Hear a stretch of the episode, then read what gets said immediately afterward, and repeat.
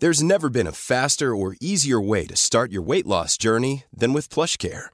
PlushCare accepts most insurance plans and gives you online access to board-certified physicians who can prescribe FDA-approved weight loss medications like Wigovi and Zepbound for those who qualify. Take charge of your health and speak with a board-certified physician about a weight loss plan that's right for you. Get started today at plushcare.com slash weight loss. That's plushcare.com slash weight loss. plushcare.com slash weight loss.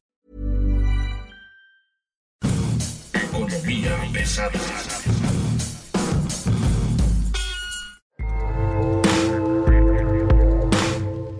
Señores, señores, bienvenidos a Economía Pesada. Mi nombre es Luis Carrugles, arroba Luis Carrucos. Y hoy tenemos con nosotros a Romina Román, que es probablemente una de las reporteras que más crisis ha visto en los últimos años. ¿Cómo está, Romy? Y estoy muy feliz, Luis, de estar contigo en esta emisión más de Economía Pesada, porque estoy segura de que nos vamos a divertir muchísimo y vamos a analizar temas que están siendo muy importantes y que están teniendo un impacto realmente relevante en la economía del país.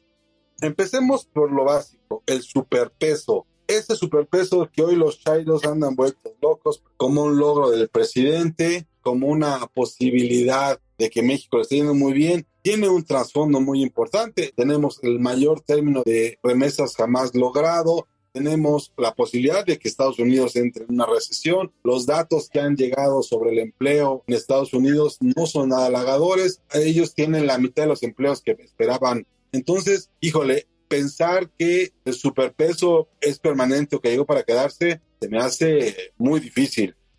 Por supuesto que sí tienes razón y también vemos, Luis, cómo el euro se está, digamos que también bajando el precio respecto al peso mexicano. El euro hace unos años, hace incluso unos meses estaba en 23, 24 y ahora vemos que está prácticamente a la par que el dólar. Esto, como bien dices tú, habla de la debilidad que está mostrando esta divisa estadounidense. Estos billetes verdes no están, eh, digamos que manteniéndose tan fuertes por todo esto este entorno a nivel global, a nivel macroeconómico que está ocurriendo, esta posición de Estados Unidos respecto a la situación de Ucrania y Rusia, a la guerra de Ucrania y Rusia, también esta inflación que está siendo de las más altas de los últimos 40 años en Estados Unidos, esto está haciendo que el dólar, digamos, se deprecie y entonces el peso no es que esté tomando tanta fuerza, sino que pues ahora sí que en un dólar más débil, pues el peso se mantiene igual, aunque se podría ver más fuerte. Sin embargo, las expectativas hacia el mediano plazo, Luis, tampoco son tan, tan relevantes y tan esperanzadoras para el peso. Hay quien cree que es esto es meramente temporal, que se está sosteniendo, pero ya se está empezando a caer. Entonces, en cualquier momento, cuando ocurra una noticia que impacte a los mercados globales, el peso puede tomar su nivel que debería de tomar, pues actual, ¿no? El dólar fortalecerse y el peso debilitarse. Entonces, sí, ya vamos a ver que este superpeso que tanto ha enorgullecido incluso al presidente de la República ya no va a ser tal.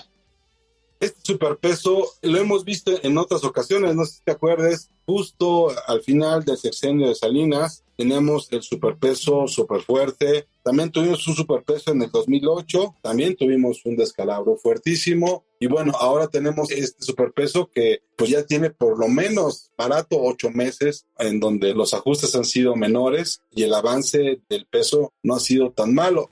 Absolutamente, y tienes toda la razón. Para aquellas personas que van a hacer un viaje, ya sea que necesiten dólares, este es el momento de que puedan eh, encontrar un dólar barato mañana, pasado, en un mes, en tres meses. No sabemos qué va a ocurrir con los mercados. Insisto, la atención internacional pues pueden variar de un día a otro. Entonces es importante que compren dólares para los que los necesitan. No nada más porque ya quiero comprar mañana muchos dólares, lo tengo que hacer. No, es para previsión, para alguien que tiene planeado, digamos, salir en septiembre, octubre, principios del próximo año, sí es un buen momento también para comprar euros. Está sorprendentemente barato el euro, insisto, ya prácticamente a la par de lo que cuesta el dólar. Entonces sí es momento, no hay que confiarnos porque la situación puede cambiar de un momento a otro. Eh, la inflación en todo el mundo está muy alta, en Estados Unidos sobre todo, en México también. Es uno de los cocos del gobierno federal y de nosotros también los consumidores que cada vez vamos al súper y vemos que las cosas están cada vez más más caras. Tú hablabas de el fantasma de una recesión en Estados Unidos, obviamente también en México hay quien ya asegura que es cuestión de meses en que podríamos caer en una recesión y pues esto también se da en México porque está saliendo capital, hay una incertidumbre en temas eh, de seguridad jurídica, la violencia, la inseguridad física y para las inversiones también es fuerte. Afortunadamente no se aprobó esta mal lograda reforma eléctrica. Sin embargo, en caso de que se hubiese aprobado, tampoco la situación hubiera sido muy favorable para los mercados mexicanos y para el peso tampoco.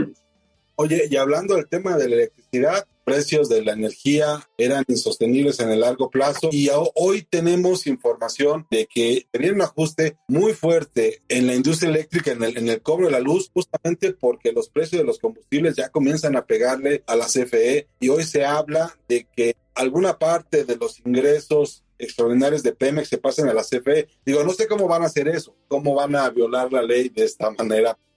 Vemos, Luis, eh, en las gasolineras, al menos aquí en la Ciudad de México, para los que estamos aquí, y no me van a dejar mentir, tú que eres el mejor reportero que he conocido del sector energético en mis más de 25 años de periodista, y es que sí se está registrando un aumento importante del precio de las gasolinas, sobre todo de la premium, ya es prácticamente para la gente que a fuerzas tiene que ponerle esa gasolina a su coche o para la gente que tiene mucho más poder adquisitivo, pero sí hay ya un aumento relevante y esto se puede agravar. Estábamos viendo este tema de dos bocas que se está achicando la construcción que difícilmente va a poder ser una obra sostenible en el mediano y en el corto y en el largo plazo, así como estamos viendo este tema del Felipe Ángeles, que como ya lo habíamos comentado, ya lo habían dicho los especialistas, los analistas, la gente que está muy metida en el análisis de esos temas, que iba a ser un elefante blanco, bueno, pues para eso pinta también dos bocas y por supuesto que el tren Maya. No sé cómo estás viendo tú este tema de dos bocas y cómo puede afectar pues al tema energético en México tiene que ir la refinería completa, tiene que ir con todo, no, no es algo que tú puedas armar a la mitad, es algo que tienes que armar completamente y entonces tenemos un problema. Si no lo haces completo, entras en graves riesgos. La narrativa oficial que está haciendo la Secretaría de Energía es decir que para mantener el precio van a hacer ajustes al proyecto. No, no puedes ajustar el proyecto. Por eso se plantea desde el principio, son como son.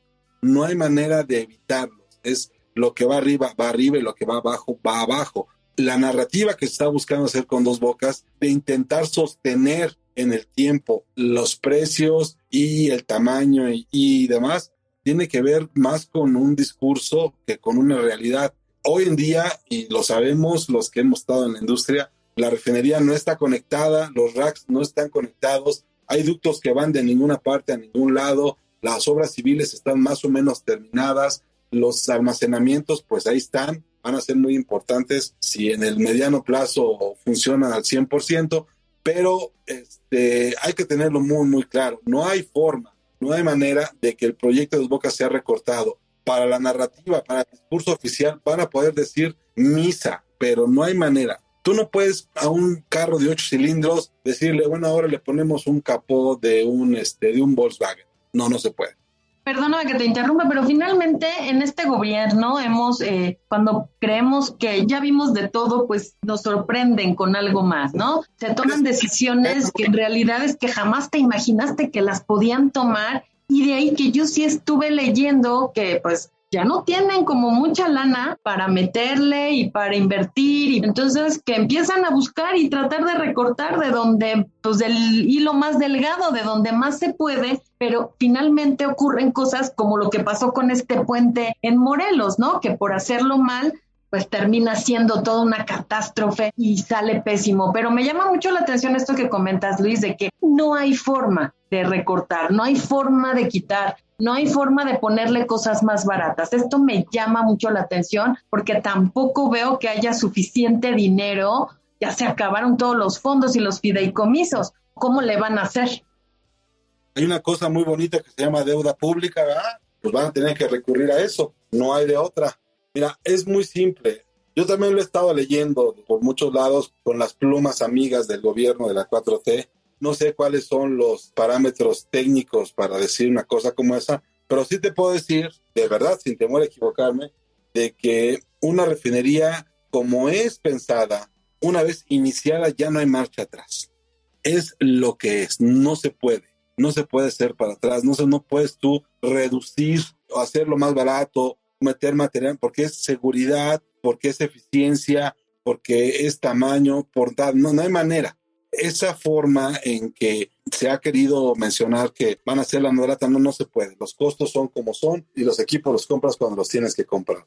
Hay una cosa que sí es muy real. El 2 de julio, ¿qué es lo que vamos a ver que se va a inaugurar de dos bocas? Muy probablemente, por lo que sabemos, por lo que hemos visto, pues van a inaugurar el comedor, callecitas, el área de almacenamiento, pero no van a poder echar a andar ni una máquina porque no están conectadas. Ni siquiera hay luz, ni siquiera hay fibra óptica. Hay una foto que comparte la secretaria Rocío Nale, que es muy, muy divertida porque es una sala de juntas donde no hay ni un teléfono siquiera. Y si te asomas por abajo del escritorio, que se alcanza a ver, este, no hay un solo cable. Dos bocas no tiene vuelta atrás. Dos bocas hace un par de meses llegó al punto de no retorno y si se podía hacer un ajuste, tenía que haber ocurrido hace por lo menos un año. No ha sido así, este, las cosas son como son, pero no, no hay manera de que esta cosa no se termine de la manera en que se empezó. Ahora, también hay que tomar en cuenta una cosa, la ley, la constitución, hoy mismo te permite tener socios en la industria de refinación, entonces, pues, a lo mejor es una opción, ¿no? Que algún privado le entre con ellos a terminar de construir la refinería de dos bocas. Eso sería muy divertido conociendo al presidente López Obrador, su forma de pensar, esta ideología que tiene absoluta y completamente arraigada entre él y sus más cercanos colaboradores, pues yo dudaría que tuviera que recurrir o que recurriera a Pidiregas o a algún otro mecanismo. Me parece que va a quedar así como el aeropuerto Felipe Ángeles, en donde hay un relajo en el espacio aéreo, digamos, un rediseño del espacio aéreo en donde ya es una pesadilla ir al aeropuerto internacional de la Ciudad de México por todo el cúmulo de retrasos, de demoras, de vuelos cancelados, porque nomás no hay posibilidades pues de que se dé un tema de orden, hay saturación, está en pésimo estado, las aerolíneas siguen sin querer volar al Felipe Ángeles. Vemos, por ejemplo, este anuncio que me pareció de la, de la mayor relevancia y además significativo que Volaris, que Viva Aerobús están prefiriendo ir al aeropuerto de Toluca antes que volar al Felipe Ángeles. Entonces, a mí me parece que Dos Bocas va a estar condenada a ser como la suavicrema, ¿no? Como este monumento al bicentenario sin ningún uso y se va a quedar ahí para la posteridad como, como un adorno bonito, ¿no? Eh, ¿Cómo ves tú esta situación?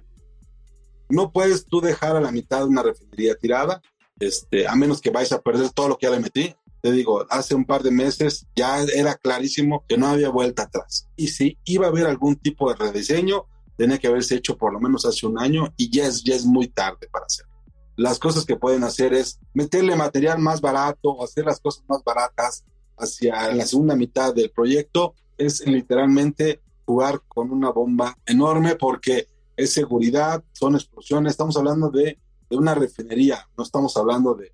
El aeropuerto Felipe Ángeles, pues puede cerrarlo y ya se queda ahí y no pasa nada, puede seguirlo usando el ejército para sus operaciones y no va a pasar absolutamente nada. Para el presidente, la creación de una compañía aérea en donde va a meter incluso al avión presidencial que se compró en la época de Calderón y que usó el presidente Peña Nieto, ¿no? Para crear una, una compañía aérea que maneje los aeropuertos de Quintana Roo y del Felipe Ángeles, ¿no? Entonces, pues a lo mejor eso, sí puede ocurrir, pero de ninguna manera puede pasar eso con dos bocas, porque además ya tenemos seis refinerías que están medio trabajando, ¿no? Las refinerías que en este momento son de petróleos mexicanos están en un nivel de operación de 30, 40, 50%, las que mejores les está yendo. Entonces, pues también tienes ahí una necesidad de cumplir con tu propia palabra. Oye, otro tema que yo quería, quería discutir hoy contigo tiene que ver con la cumbre de las Américas y es el valor que requiere tener esta cumbre. Hemos cubierto varias cumbres en mucho tiempo y siempre sabemos que son más unos intentos de llevarnos bien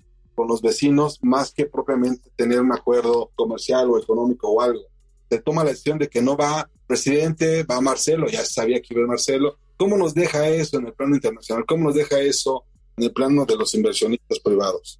Pues mira, eh, yo coincido contigo en que si bien es una cumbre que históricamente había sido muy importante, en este año está absolutamente desdibujada. Me parece que al presidente Biden le falta mucha fuerza, mucha fuerza de convocatoria, mucha fuerza de negociación y esto lo hemos visto desafortunadamente, pues a lo largo de los meses que lleva en el poder, ¿no? Ya prácticamente años.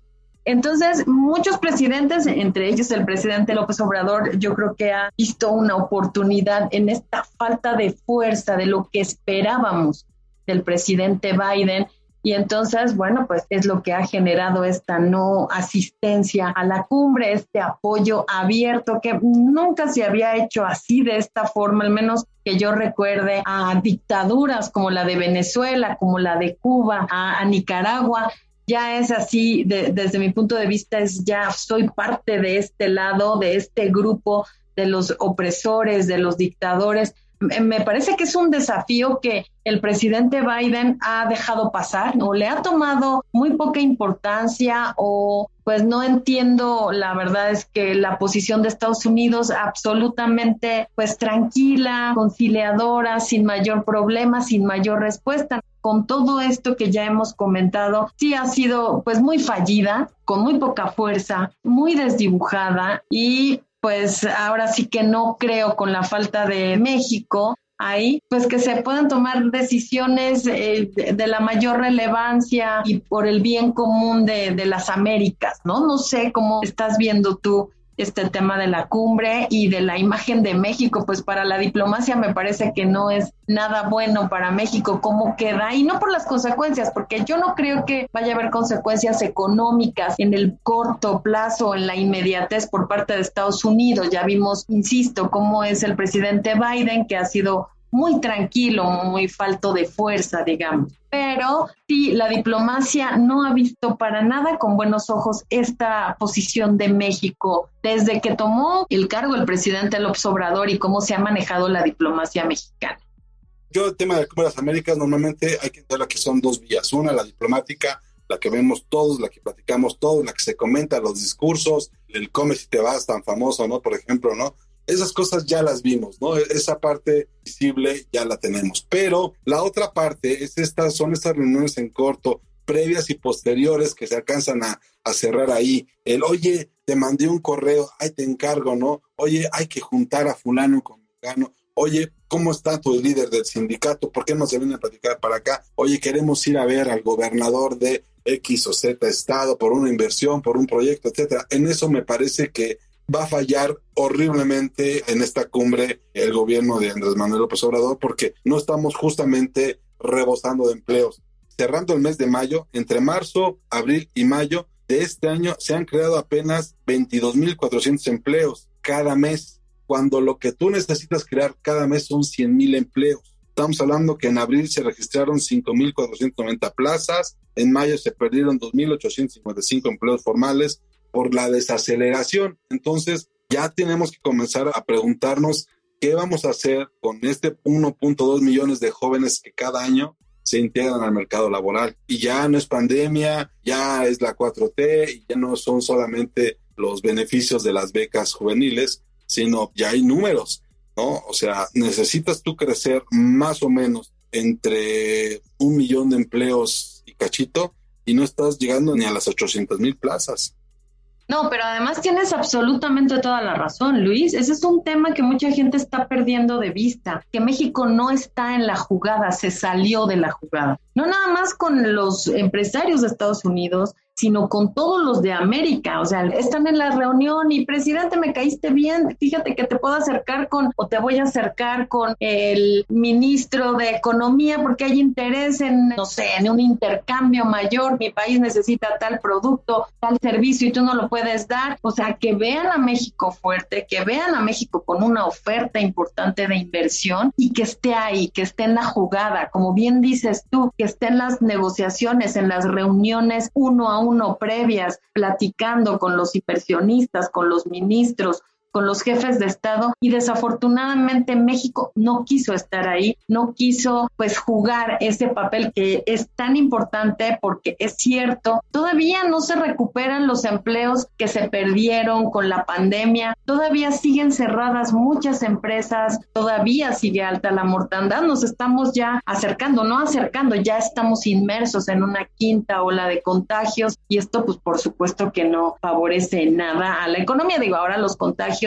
están siendo mucho, mucho más leves, ya no es una situación grave, pero van de regreso, están repuntando a todo lo que da, es altamente súper contagioso el Omicron X, esta subvariante. Entonces, pues finalmente esto tampoco ayuda en nada a la percepción internacional, aunque al interior veamos que los contagios no son tan graves, sí quedan con un dolor de garganta, con una gripe, un malestar general. Sí, la percepción es que si ya vemos que hay olas de contagios en cualquier país, pues los países se retraen y los visitantes también. El turismo dice, mejor me espero. Y México no está ahí donde debe de estar, no está en la jugada, no está negociando, no está vendiendo la imagen de México para atraer más inversión. Al contrario, es un despropósito, me parece que es un despropósito. Y ese punto que comentas es verdaderamente importante, Luis. En promedio, México debe crear entre 500 y 600 mil empleos al año, ¿no? En un gran año, en el mejor de los años, produce entre 700 y 800 mil empleos formales, ¿no? Estamos hablando de empleo, digamos, en el INS registrado. Este año, lo que estamos viendo ahorita es que hay tres meses de crecimiento y tres meses de caída constante. Esto es sin duda alguna una muy mala noticia para la economía nacional porque refleja dos cosas. Por un lado, el estancamiento de la máquina productiva y por el otro, la insuficiencia de estar regalando dinero. Hay una necesidad sin duda de tener un proyecto de nación que te lleve a tener estos empleos. Temas que yo no veo que se esté creando. Yo no estoy viendo que haya una política pública para generar empleo. Ve que hay una política pública para ganar votos, pero no hay una política pública para generar empleo.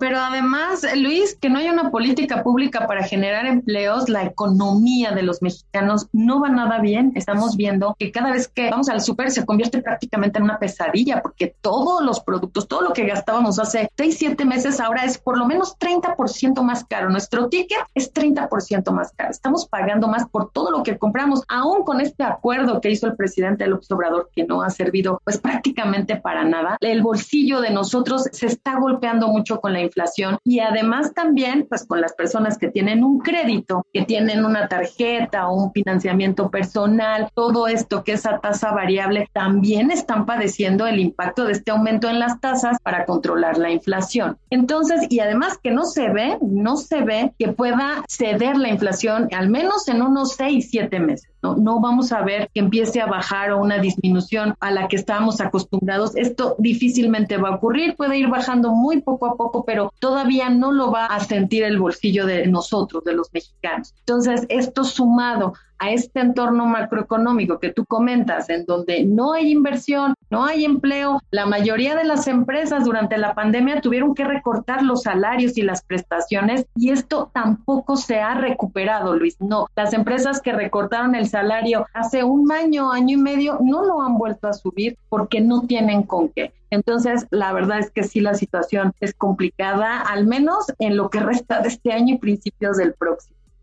En fin, mientras los chairos siguen felices con el superpeso basado en un super débil dólar, tenemos un problema en empleo, tenemos un problema en crecimiento y tenemos un problema en dos de los proyectos estrella de la 4T, el aeropuerto Felipe Ángeles y Dos Bocas. En fin, Romina, yo te agradezco mucho que hayas estado con nosotros esta tarde. Yo estoy muy feliz, pero créame, muy feliz de platicar contigo y de participar en este podcast. Gracias, Luis. Romina Román, columnista en La Silla Rota. Usted la puede escuchar en radio también hablando sobre finanzas personales, salud, dinero y amor. ¿Cuáles son tus redes sociales? Es arroba Romina RR, es en Twitter. Me encanta escuchar las opiniones, desacuerdos con algunas personas que nos escuchan y de eso se trata, de abrir el debate. Entonces, arroba Romina RR. Ahí estamos con Romina RR, arroba Luis Carujos también. Esto es Economía Pesada. Muchas gracias. Muy buen día.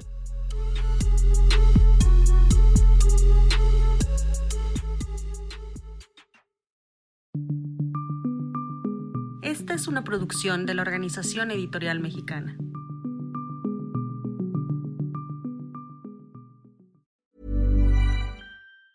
Even on a budget, quality is non-negotiable. That's why Quince is the place to score high-end essentials at 50 to 80% less than similar brands. Get your hands on buttery soft cashmere sweaters from just 60 bucks, Italian leather jackets, and so much more. And the best part about Quince, they exclusively partner with factories committed to safe, ethical, and responsible manufacturing. Elevate your style without the elevated price tag with Quince. Go to quince.com slash upgrade for free shipping and 365-day returns.